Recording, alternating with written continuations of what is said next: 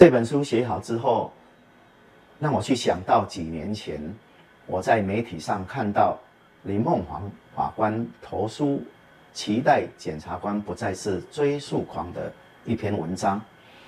他引用了德国法学先进米德迈尔的一段话，这段话是说：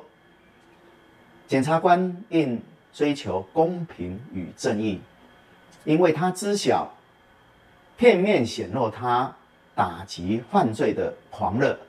都将减损他的威信与效用。他同时也知晓，唯有公正合宜的刑法，才符合国家的利益。